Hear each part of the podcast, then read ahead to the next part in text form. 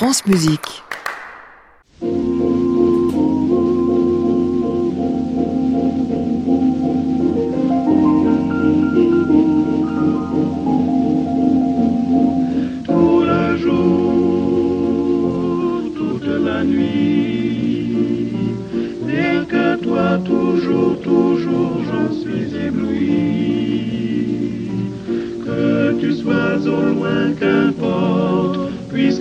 Tendrement je t'emporte, oh mon amour, nuit et jour.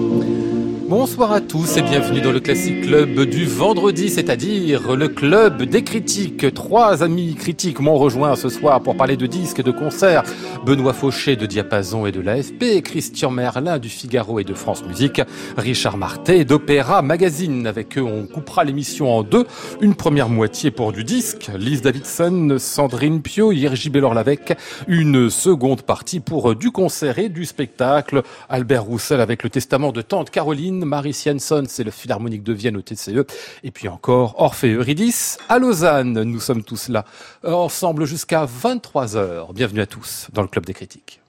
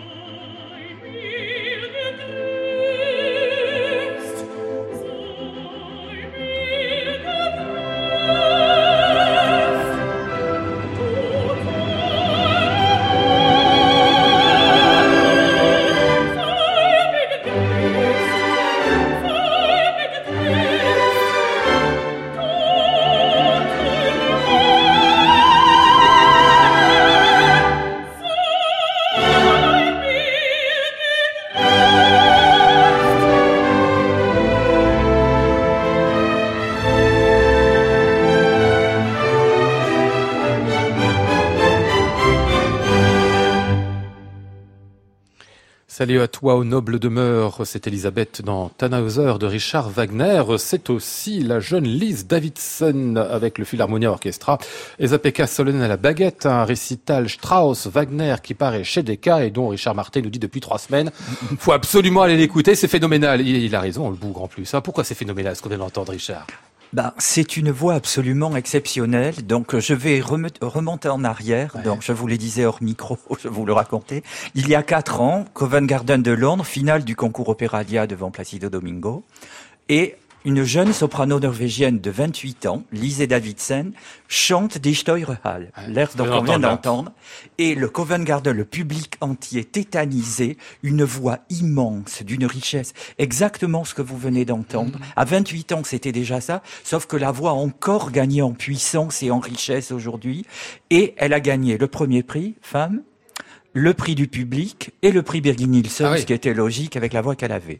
L'an dernier, j'arrive au Festival d'Aix pour Ariane Anaxos, mise en scène par Cathy Mitchell, qui chante Ariane, Lise Davidsen, avec une voix deux fois plus importante que ce que j'avais entendu à Londres, et une, une, une voix tellement enveloppante, envoûtante, je crois que je l'avais dit sur l'antenne, j'étais complètement transporté. Et j'attendais ce disque, son premier disque chez Decca, et c'est exactement ça. C'est un miracle de la, pre- de la première à la dernière plage, que ce soit les Wagner, les Strauss, ah, c'est une grande voix, opulente, rayonnante, radieuse. Donc la partie Strauss, c'est les leaders orchestrés. J'ai entendu Lisée Davidsen avec piano. C'est quand même énorme Ah oui, comme oui, oui. voix. Il lui faut l'orchestre. hein. il lui faut l'orchestre. Je pense qu'elle le peut avec piano, mais il faudra qu'elle apprenne à diminuer un peu. Mais ce qu'on entend aujourd'hui est une ivresse complète. Et comme dessous, il y a Esa-Pekka Salonen qui, sauf erreur, n'a jamais accompagné un récital de chanteur ou de chanteuse. C'est la première fois. Il a, sauf erreur, hein, il accepte pour cette jeune soprano norvégienne de 32 ans ce qu'il dit, à mon avis, l'estime qu'il lui porte.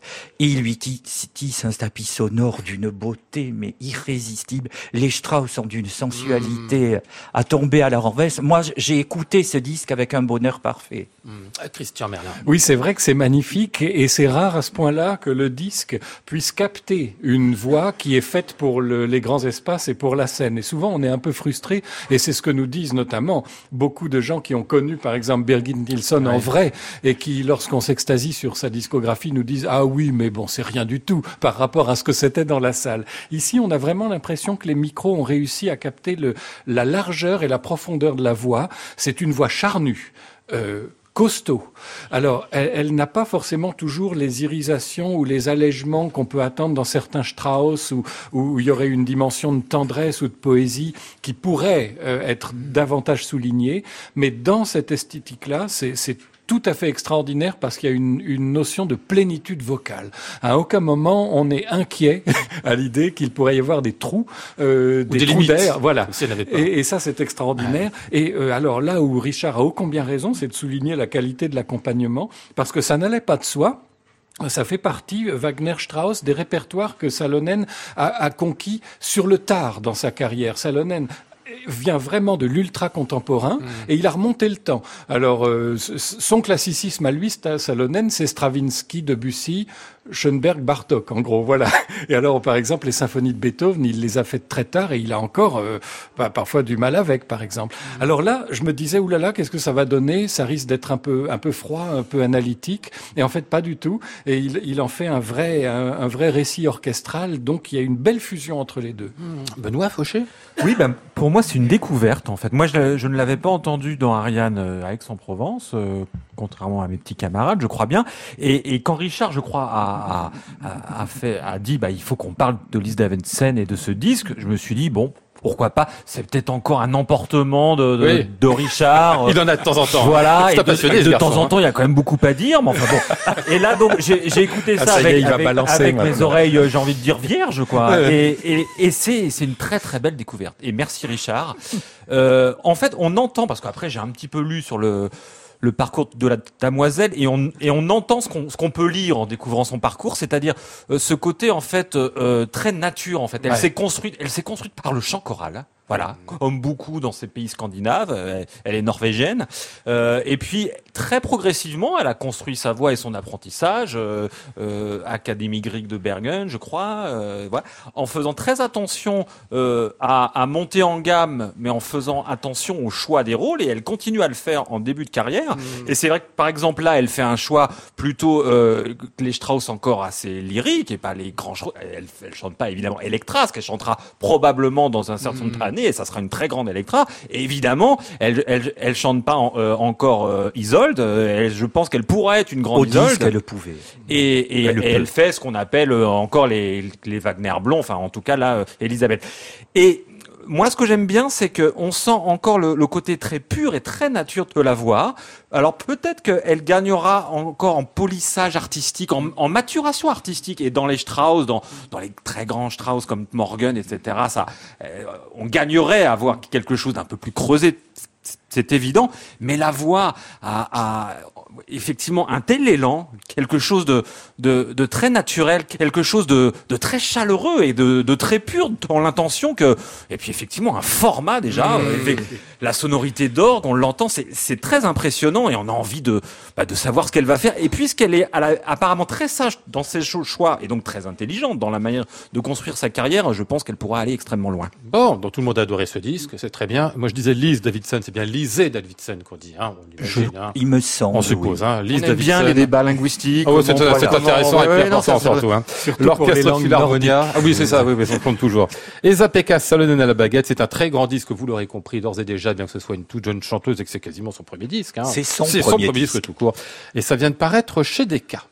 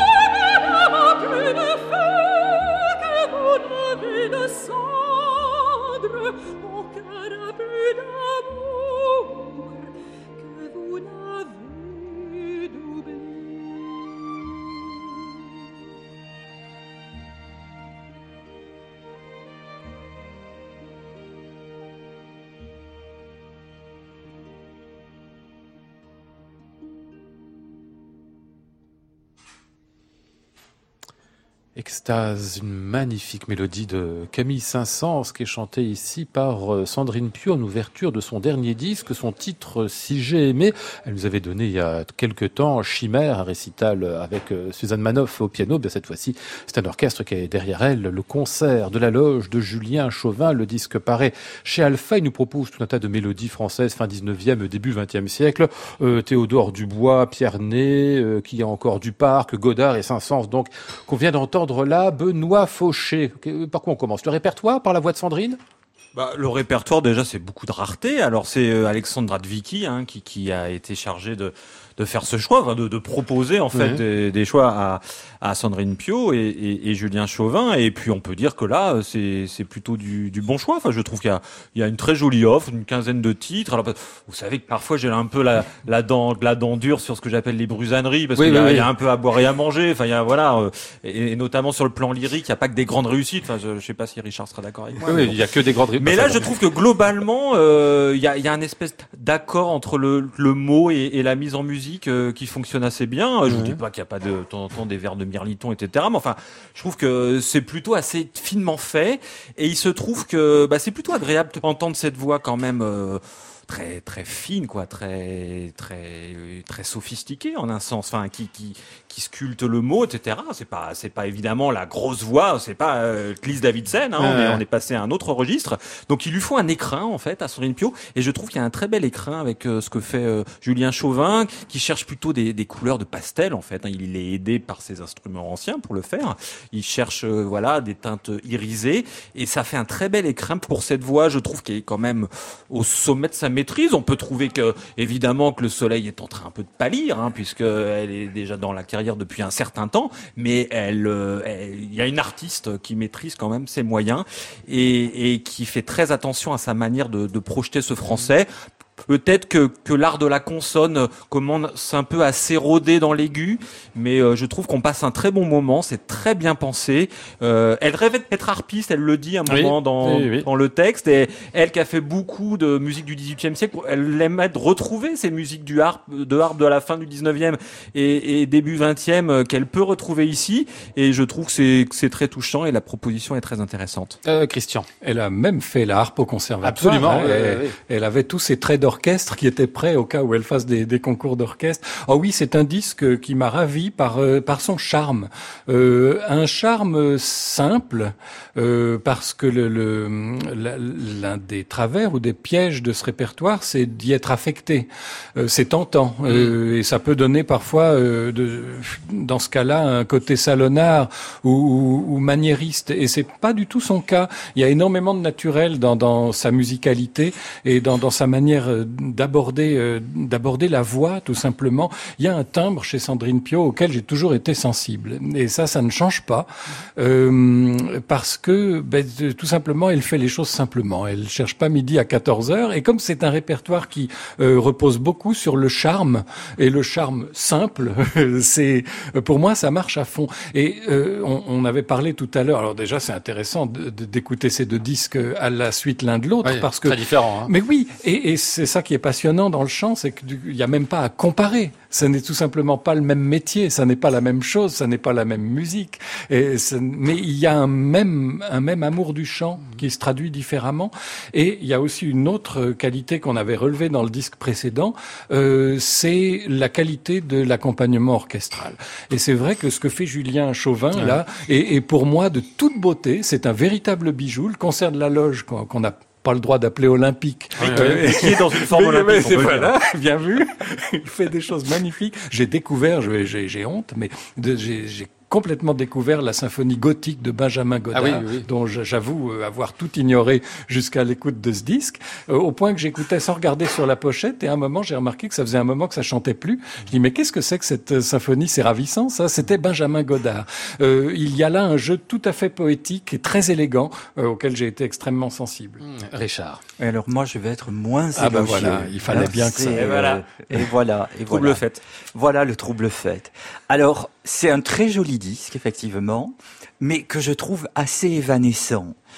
Donc, du coup, je... Alors, ce, ce que Benoît et Christian appellent de la simplicité, c'est vrai, c'est très simple, mais en même temps, c'est très droit, extrêmement monochrome, d'une plage à l'autre et sur l'autre et sur l'autre et sur l'autre. Donc, du coup, moi, j'ai eu tendance à trouver qu'elle chantait absolument tout pareil, avec la même couleur de voix. J'aime beaucoup, moi aussi, la couleur de voix de Sandrine Pio. En plus, je trouve que la voix commence à sécréter un peu dans l'aigu. Ça, se- ça devient serré. Il y a, elle perd, là, Benoît le soulignait, mais pour moi, je vais être beaucoup plus sévère. Elle perd énormément de netteté de diction dans l'aigu, en grande partie, parce que c'est moins facile qu'autrefois. Enfin, souvenez-vous, quand Sandrine Pio chantait les grands airs de concert de Mozart pour Aloysia Weber, c'est plus ça, quoi, aujourd'hui. Et ça s'entend maintenant. Du coup, c'est joli, mais ça s'écoute d'une manière assez distraite. Et je crois que le côté évanescent tient aussi à l'inégalité des musiques. Excusez-moi, mais la promenade matinale de Charles Borde, j'ai pas trouvé ça d'un intérêt déterminant. Et franchement, Benoît, il y a des opéras exhumés par le Palazzetto Bruzane que je trouve nettement plus intéressants que la promenade matinale de Charles Borde, quoi. C'est, euh, Mais c'est plus court que beaucoup d'opéras. voilà. Mais- C'est euh, pareil, euh, musique sur l'eau, promenade à l'étang de Théodore Dubois. Oui, mais le poète et le fantôme de Massenet avec cette. Ah oui, Ah, ah oui, non, c'est magnifique. le contraire, l'extase de ça. Les, les 500 sont superbes. Mais du coup, tout n'est pas de ce niveau-là, quoi. Et en plus, les vers de Mirliton, Voilà. il y en a qui sont catastrophiques. Mais oui, mais même, que- hein, comme la mais- diction est moins bonne, du coup, on les, les entend, entend moins. moins. C'est, pas grave. Non, le côté évanescent, euh, il tient au répertoire même. De toute façon, c'est un côté confidentiel. c'est superbement De- de- évanescent. euh, voilà, et ça a son charme aussi. Il y a un Euh, album, c'est des pleins et des déliés. On peut, Mais on peut- voilà. on peut, On voilà, on peut s'en- obligé de s'endormir tout le un temps peu, tout faire dans le- Quand... Ouais, non, c'est bien. Ah, ils défendent bien, hein Parce que je vous recommande, hein. il y a une mélodie de Saint-Saëns qui s'appelle Papillon, et le poème est de René, au féminin, René avec un E, de Léché. Je ne sais pas qui c'est, mais alors je ne Ah, raconte bravo. pas. Ah, Comme bravo. poétesse, elle, si elle est pas entrée dans l'histoire, c'est qu'il y a des raisons quand même. Donc, euh, Bon, avec un nom pareil. On a fini sur Ah, ce non. disque quand même qui avait été Qui a beaucoup de charme. qui a beaucoup de charme, qui a été beaucoup aimé par euh, Christian et Benoît, et nettement moins, vous l'aurez compris, enfin un peu moins par Richard, qui avait euh, quelques euh, réserves. Si j'ai aimé, c'est le dernier récital avec Julien Chauvin et le concert de la loge de Sandrine Pio, et ça vient de paraître chez Alpha. Classic Club, Lionel Esparza, France Musique. Le chef d'orchestre Yerji Bellorlavec nous a quittés il y a deux ans déjà. C'est pas le premier disque testament qui nous arrive de lui. Il pensait peut-être pas faire des testaments lui d'ailleurs. Mais enfin, cette fois, c'est pour la symphonie Azrael de Joseph Souk. Un extrait.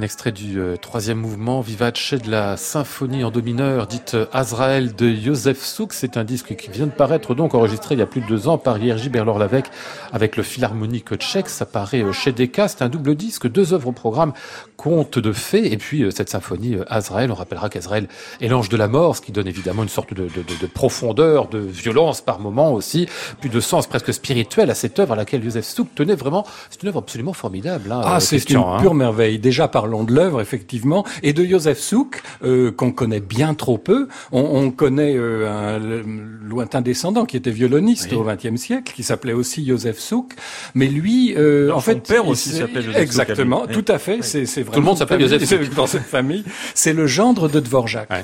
Et d'ailleurs, euh, cette symphonie lui a été inspirée par la mort de sa femme, euh, la, fille de, de Dvorak. C'est une sorte de chaînon manquant entre Dvorak et Janacek dans l'histoire de la musique tchèque. On est dans dans, une sorte de post-romantisme euh, qui ouvre vers le XXe siècle tout en étant encore très imprégné de XIXe siècle. Euh, un grand symphoniste et cette symphonie Azrael, je l'ai toujours trouvée captivante et j'ai toujours été triste qu'on on ne la joue jamais. Et parfois à ce micro, on, se plaint que les, les, programmateurs ne sont pas toujours très inventifs. Et euh, si on jouait plus souvent Azrael, je suis sûr que les gens y viendraient et, et, le, et en redemanderaient. C'est une musique euh, à la fois très, alors euh, très tragique et en même temps consolatrice. Et elle a quelque chose de d'extrêmement narratif. C'est une sorte de poème symphonique, tout en étant très architecturé sur le plan symphonique, mais il y a une sorte de récit euh, euh, par lequel euh, on est captivé euh, d'un bout à l'autre. Et l'intérêt, c'est que justement, c'est quelqu'un qui connaissait très très bien cette musique qui dirige ça, Jiří Bělohlávek, avec l'orchestre pour lequel ça a été composé, qui ah est la Philharmonie mmh. tchèque.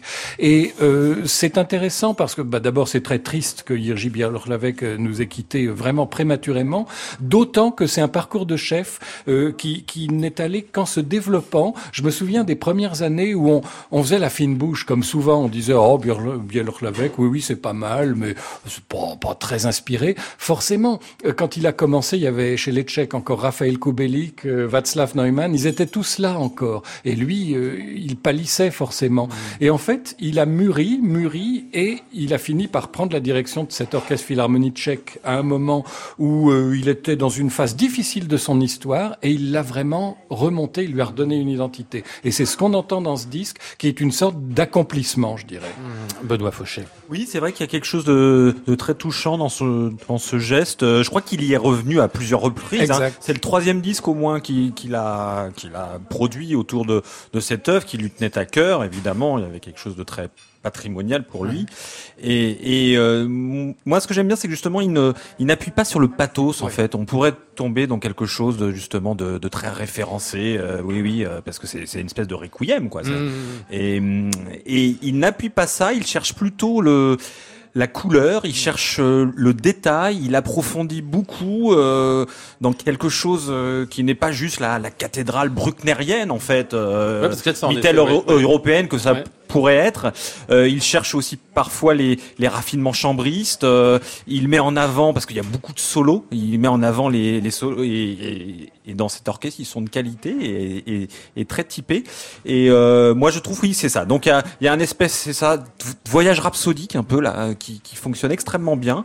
Et au sein d'un même mouvement, on a, on a comme ça des paysages euh, très changeants.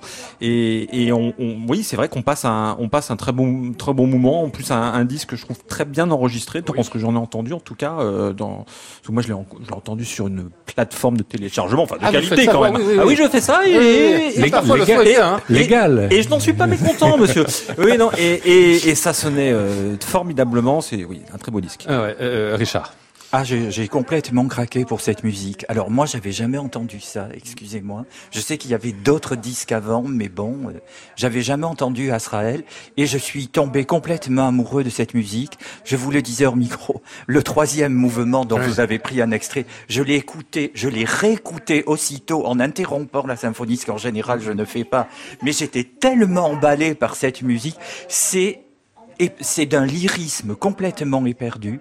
C'est remarquablement orchestré. C'est tout ce que j'aime. C'est profondément romantique, mais romantique à un point exaspéré. Christian a raison. En même temps, ça annonce le XXe siècle. Par moment, mais un- ce XXe siècle que j'aime, c'est celui, celui de Korngold d'une certaine manière. Et surtout, il y a une chose qui me frappe. Je- oui?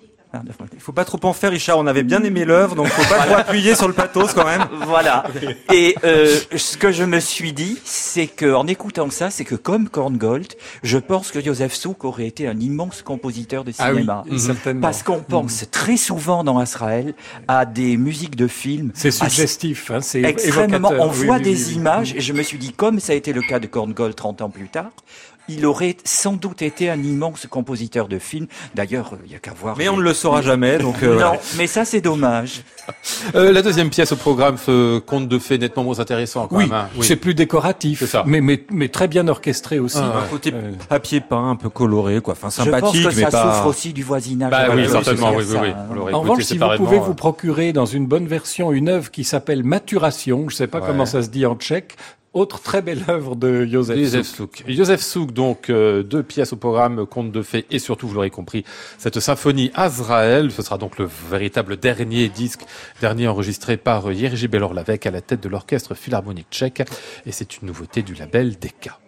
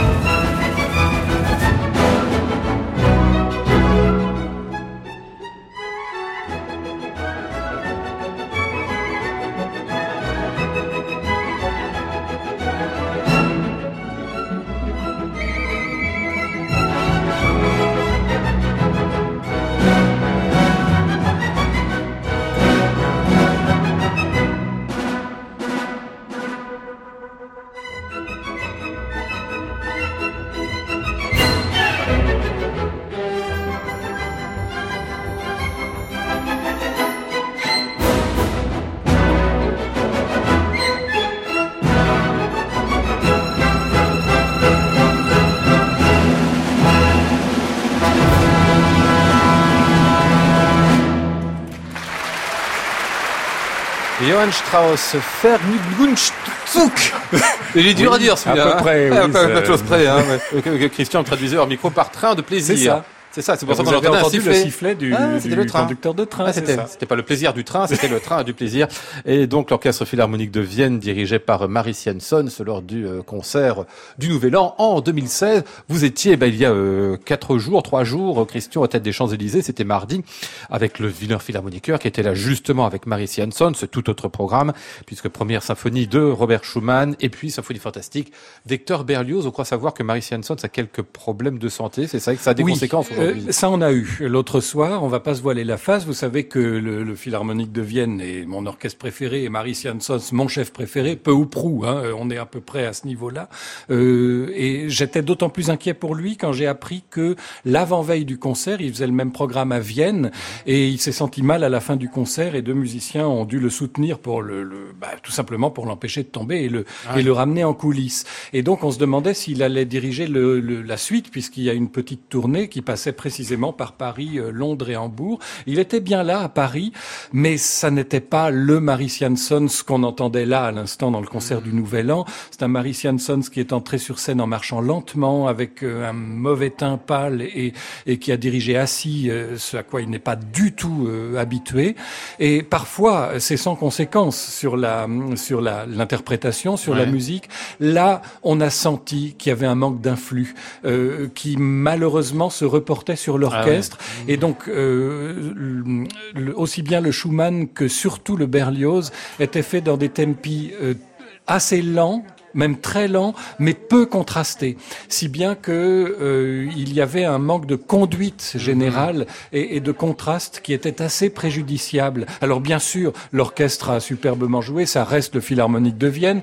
Euh, dans Schumann, les sonorités étaient euh, envoûtantes dans les violoncelles. Dans Berlioz, c'est un peu moins leur truc, si vous me passez l'expression. Et, et là, ils avaient tendance justement à trop enrober tout dans un son euh, séduisant qui n'était pas du tout assez euh, inquiétant ou euh, assez vénéneux, comme on l'attendrait chez, chez Berlioz. Mais surtout, tout ça était un peu lissé, je pense, par le fait que leur chef qu'ils aiment et qu'ils respectent n'était pas, comme d'habitude, le maestro qui est aux commandes et qui peut vraiment insuffler de l'énergie à l'orchestre. Donc pour moi, un concert en demi-teinte à un très haut niveau, bien sûr, euh, orchestral, mais par rapport à, à toutes les beautés auxquelles Maris Jansons et les Wiener nous ont habitués. Euh, voilà, espérons surtout qu'il il va bien se rétablir parce qu'on a besoin de lui et on veut le voir diriger encore très longtemps. C'était Maris Jansson, c'est le Philharmonique de Vienne qui était donc en concert mardi à Paris au Théâtre des Champs-Élysées. Classic Club, Lionel Esparza, France Musique. Richard, vous, vous êtes allé à l'Opéra de Lausanne voir euh, Orphée Eurydice de Gluck euh, dans cette euh, mise en scène d'Aurélia Bory qu'on a déjà vu, c'est ça hein? Je sais plus où d'ailleurs. Je- À l'Opéra Comique. À l'Opéra Comique, Au simplement. mois d'octobre. Ah bah d'accord, je l'avais pas vu, mais j'oublie tout. Diego Fazolis c'était à la tête de l'orchestre de chambre de Lausanne, dans les rôles principaux, enfin dans les trois rôles, Philippe Talbot, Hélène Guillemette, Marie Lys. Il reste d'ailleurs deux représentations pour ceux qui voudraient aller à Lausanne, dimanche et mercredi. Est-ce que ça vaut le coup d'ailleurs d'y retourner? Ah oui. Ça vaut le coup d'y retourner tout simplement parce que c'est pas le même spectacle. C'est une des raisons pour lesquelles j'y allais. Enfin, c'est le même et pas le même. Puisque j'avais vu sur le programme version Paris 1774 pour ténor et effectivement c'était Philippe Talbot. Alors qu'à Paris au mois d'octobre, nous avions Marianne Crébassa dans la version Pauline Viardot révisé, soyons gentils, par Raphaël Pichon. Enfin, adapté par Raphaël Pichon. Donc, je me demandais, mais qu'est-ce que, qu'est-ce que ça va donner, puisque la version de Paris de 1774 pour ténor a un long final qui n'est absolument pas dans la version Pauline Viardot, et a fortiori dans la version Pauline Viardot coupée par Raphaël Pichon, qui se terminait abruptement. Et effectivement, Aurélien Bory a complété la mise en scène, complètement.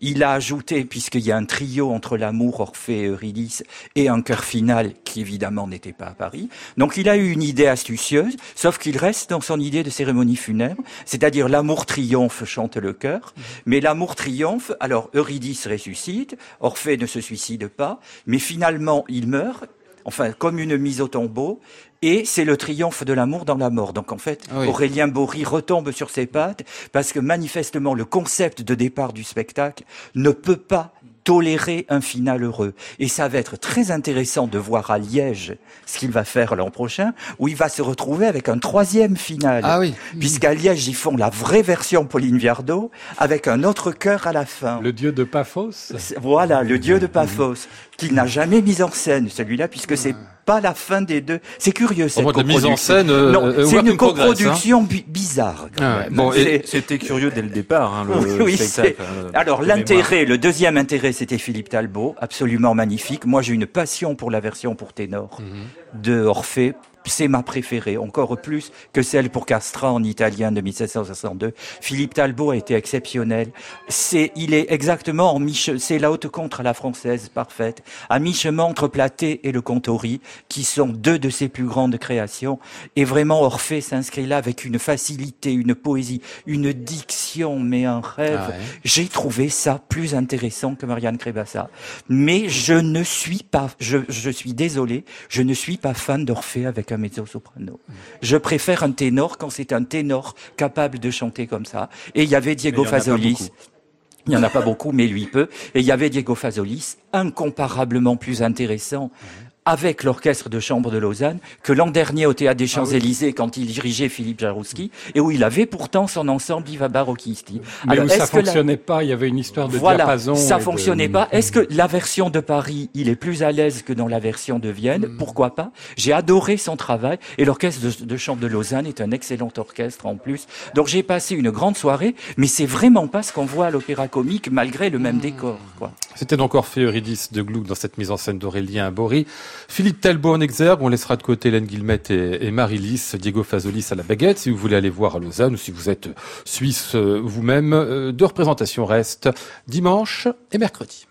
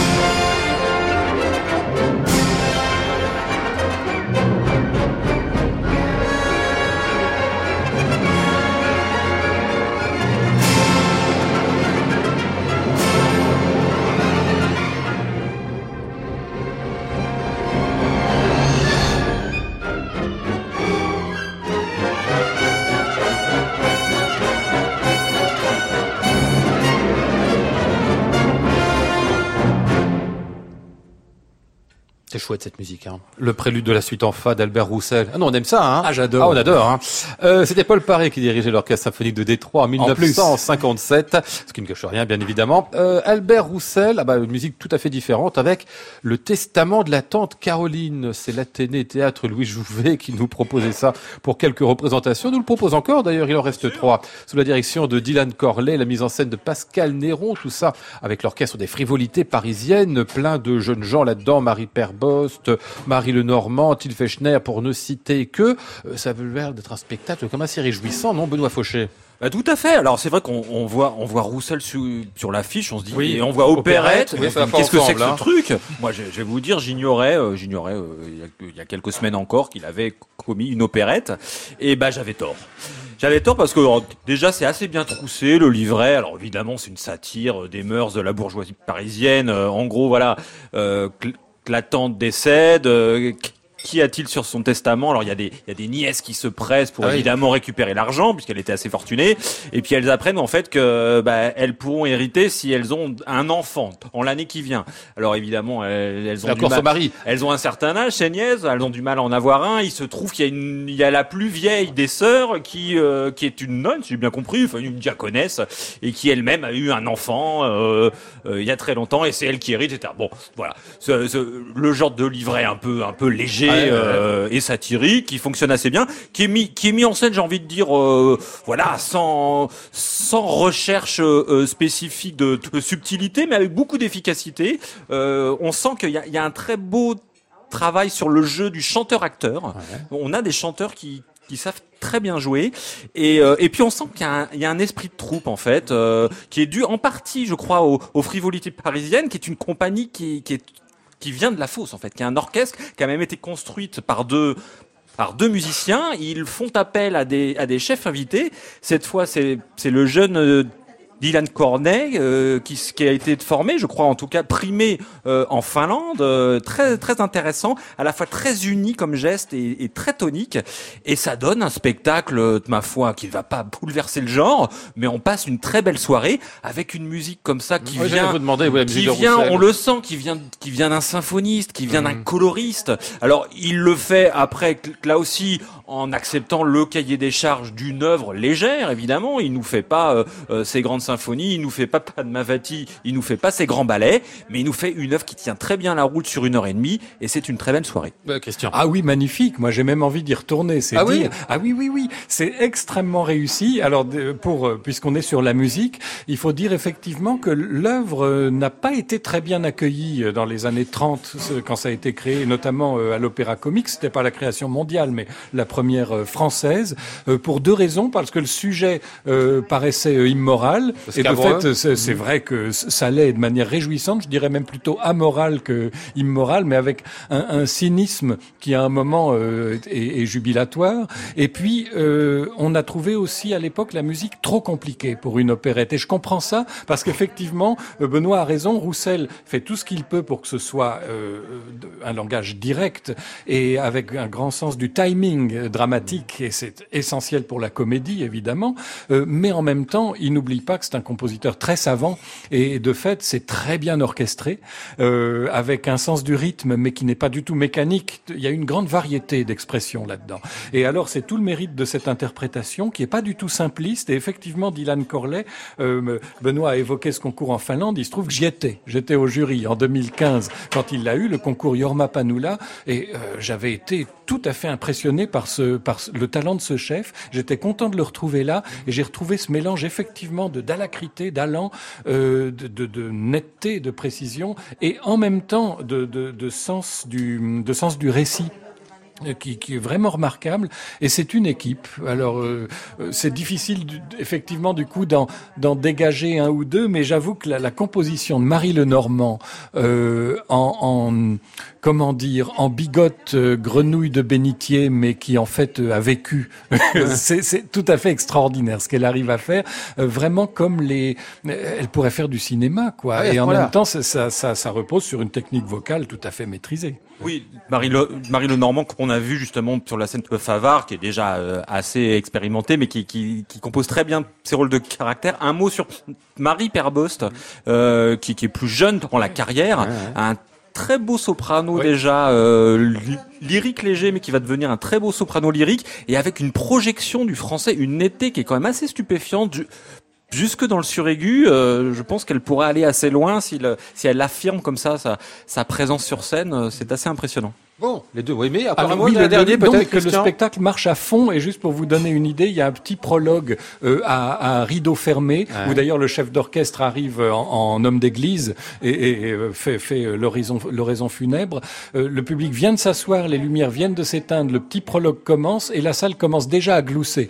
Donc c'est c'est gagné. quoi. Et on rit pendant une heure et demie. Bon, on rit pendant une heure et demie au testament de la tante Caroline. Pourtant, le sujet a pas l'air drôle comme ça. C'est d'Albert Roussel. C'est une rareté, ça mérite vraiment, vous l'aurez compris. Dylan Corley, Pascal Néron, l'orchestre des frivolités parisiennes.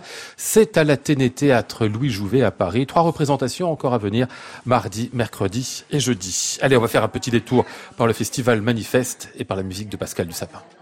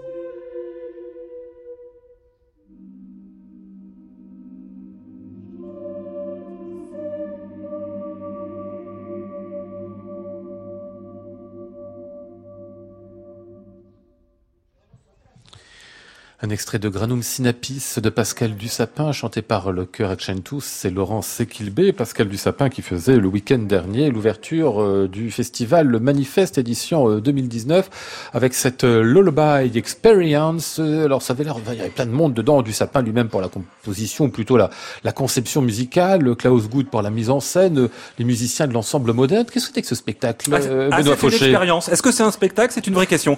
Non, non, mais alors je, c'est extrêmement intéressant. En fait, euh, tout cela est lié aussi aux, possibilités techniques extraordinaires de l'IRCAM. Il faut bien le dire. À partir d'une application pour smartphone, ils ont collecté euh, des, bah, comptines et, des berceuses, hein, le, le bail, du monde entier. Et alors, ça a construit un espèce de maelstrom, un continuum sonore qui, qui peut être harmonisé de, de plein de manières. Et à partir de cette matière, euh, je crois que quasiment à chaque spectacle, euh, on peut construire euh, une soirée, une soirée assez différente, qui est après réalisée évidemment euh, en temps réel avec la spatialisation, etc. Et là donc vous avez donc c'est projeté évidemment par des enceintes euh, autour quand même d'un- d'une d'une mise en scène, d'une mise en espace. Vous, avez- vous avez, vous avez un espèce de grand lit, euh, donc ça vous raconte en fait les songes d'une jeune fille euh, qui est peuplée de silhouettes. Il y a là un clown, euh, il y a là une danse sur pointe, il y a, il y a là une vieille mère qui lit un grimoire, etc. Euh, donc c'est assez, tout ça est assez flottant. Vous êtes en plus dans un cube noir euh, avec des, des lumières un peu froides et vaporeuses. Alors c'est une vraie expérience. Il y a quand même des musiciens en live. hein. Il y a sept instrumentistes, l'ensemble moderne de Francfort, qui sont pas les, Ah oui, les derniers virtuoses. oui, hein oui, et qui sont là pour un peu trier, pour prolonger un peu l'expérience sonore que vous entendez, qui sont là pour commenter un petit peu. Euh, donc c'est assez intéressant, c'est pour tout public. Euh, je, vous dirais pas que le geste est, totalement euh, neutre et, inintéressant, enfin loin de là. Après, vous vous dites mobiliser euh, des, bah, bah, de telles, euh, de telles euh, qualités et talents. De telle Enfin, force, ouais. euh, Mhm. Philippe Manoury maintenant, un grand compositeur lyrique. Klaus Good sait mettre en scène, c'est le, moins qu'on puisse Pascal dire. Dussapin, pas Philippe Manoury, hein. Oui, pardon, Pascal pardon, Pascal Dussapin. Non, parce qu'il était sur un autre spectacle. Était, était le lendemain et, et l'ensemble moderne, c'est vrai. Ouais, ouais. Le ça geste, fait beaucoup voilà. de monde. En fait, on a plus une installation vivante qu'un spectacle. Euh, ça peut, ça peut se regarder, mais euh, c'est quand même pas euh, le, c'est pas définitif quoi. On a Le- vu mieux chez du sapin. Le Lullaby Experience, ça faisait donc l'ouverture du euh, festival Manifeste édition 2019, festival qui se poursuit jusqu'au 29 juin. On voulait parler un petit peu, mais on n'aura pas le temps. Mais enfin, est-ce que ça mérite qu'on en parle? D'ailleurs, ce sera pour une autre fois. L'Opéra de Lyon qui a annoncé qu'il va relancer sa procédure de recrutement de son prochain directeur général. Bah oui, donc si c'était pour dire qu'on n'a rien à dire, euh, Non mais juste pour dire un truc, regardez, Lyon, ça, ça traîne depuis des mois. Bah oui, L'Opéra bah de. Paris, c'est sur le Bah bureau d'Emmanuel Macron depuis deux mois et demi maintenant. Qui donne envie de Bah, dire, mais on- c'est le bordel. on Pourquoi on n'arrive arrive- pas à nommer un directeur d'opéra en France C'est comme le Ah bah, si on avait la réponse. euh, Oui. Vous savez pas, nous, vous avez pas des, lumières, non Bah, Richard, non, vous savez non, toujours non, non, non. Je dois dire que l'affaire de Lyon est quand même hallucinante. C'est-à-dire, vous avez des candidats qui candidatent, qui envoient une lettre, puis après, ceux qu'on présélectionne envoient un dossier, puis après on les auditionne, et après on balance Bah, tout à la poubelle pour tout recommencer. À Ah oui. Paris, c'est pareil. On en, on en auditionne 11, on en retient 4 et au final, on leur dit rien pendant des semaines. C'est un peu étrange. C'est un peu le délire. On sait pas nommer les directeurs d'opéra en France. ça viendra peut-être un jour. Sait-on jamais. Euh, on en reparlera, bien sûr, s'il y a des nouvelles. Merci, messieurs.